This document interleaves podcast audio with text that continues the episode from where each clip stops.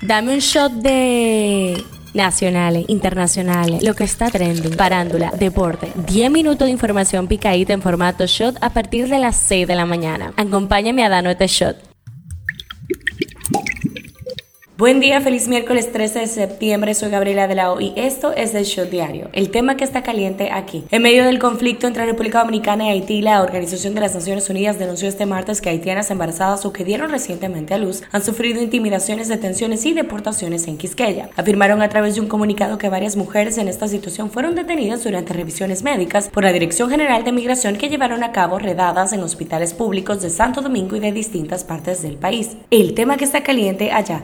Presidente de Rusia, Vladimir Putin, afirmó el martes que las causas penales contra el expresidente de Estados Unidos, Donald Trump, son una venganza política que muestra la corrupción de base existente en el país. En cuanto a la persecución de Trump, para nosotros lo que está ocurriendo en las condiciones actuales, en mi opinión, es bueno porque muestra la podredumbre del sistema político estadounidense que no puede pretender enseñar democracia a los demás, dijo Putin en el Foro Económico Oriental en Vladivostok, en el este de Rusia. Esto es lo que está trending. El gobierno haitiano ha mantenido silencio ante la decisión del Consejo de Seguridad Nacional encabezado por el presidente Luis Abinader de cerrar completamente la frontera en Haití y suspender el visado a los haitianos si el conflicto por la construcción de un canal en el río Dajabón o masacre no se resuelve antes del próximo jueves. Sin embargo, en medio de la tensión que ha generado esto, la fuerza élite del vecino país acudió este lunes a la zona donde se edifica la obra. La Fuerza Armada Dominicana afirmó que desconocen la razón. La supuesta agresión de Kevin Porter Jr., el base de los Rockets de Houston, a su novia en un hotel de Nueva York, dejó a la mujer con una fractura vertebral en el cuello y un corte en la parte superior de su ojo derecho, revelaron los fiscales en la presentación de cargos el martes. Porter, de 23 años, fue imputado por un delito de agresión y estrangulación en el incidente ocurrido el lunes en el Hotel Millennium Hilton, próximo a las Naciones Unidas en Manhattan. El jugador no tuvo que hacer una declaración de inocencia o culpabilidad durante su breve comparecencia en el juzgado. El Ministerio de Trabajo, en su función de intermediario de las empresas que necesitan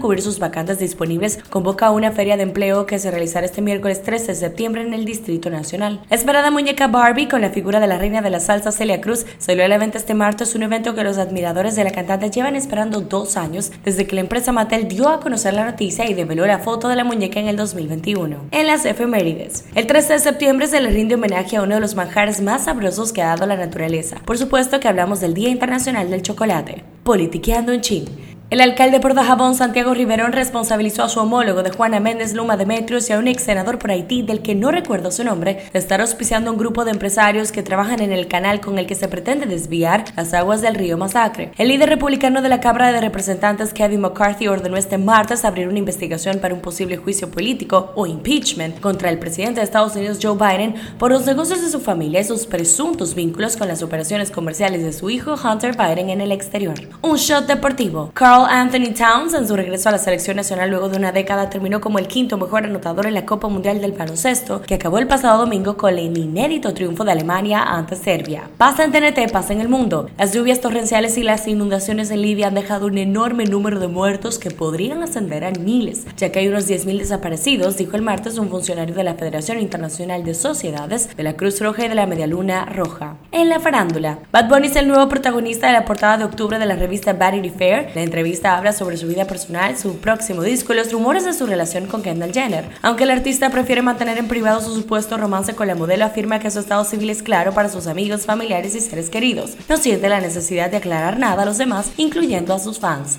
Punto final, un matrimonio tan fugaz y mediático como polémico. Según reportes de medios especializados en parándula y redes sociales, la exponente urbana dominicana Jaylin, la más viral, y el trapero puertorriqueño Anuel AA estarían oficialmente divorciados. ¿Sabías que? El ministro de Defensa argentino Jorge Tayana dijo este martes que se está analizando en las Naciones Unidas las posibilidades de tomar una decisión con respecto a Haití en el marco de un foro sobre misiones de paz que se celebra en Buenos Aires. Estreno del día. Apple presentó el nuevo iPhone este martes con los puertos de carga Lightning reemplazados en los modelos más nuevos por un cargador universal tras un enfrentamiento con la Unión Europea. Esto no es el tipo de innovación tecnológica de que Apple presume, pero una ley de Bruselas obliga a los fabricantes de electrónica a equipar los nuevos teléfonos inteligentes, tabletas y cámaras con conector USB-C para finales del 2024. Cifra del día, 53. El ranking de mejores países del 2023, un proyecto de clasificación y análisis de US News and World Report, empresa global de servicios de marketing y la escuela Wharton de la Universidad de Pensilvania, reportó que República Dominicana ocupa el puesto número 53 de la lista. Este shot llega a ustedes gracias a Irina Mazorca. Esto ha sido todo por el día de hoy. Recuerden seguirnos en nuestras redes arroba